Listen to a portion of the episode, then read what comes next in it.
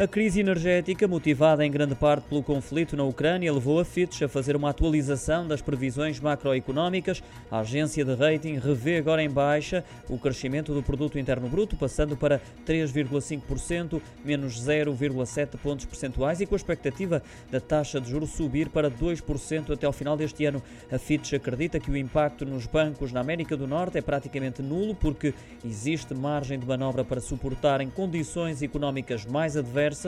Já na Europa Ocidental, o impacto deverá ser pequeno, mas ligeiramente superior pela posição dos bancos, eh, isto é, acabam por estar mais expostos à Rússia, sobretudo os da Áustria, França e Itália. Por fim, quanto ao mercado emergente na Europa, Médio Oriente e África, a agência de rating acredita que o impacto será médio ou alto, uma vez que os bancos nestas regiões do mundo são mais sensíveis aos efeitos diretos e indiretos do conflito.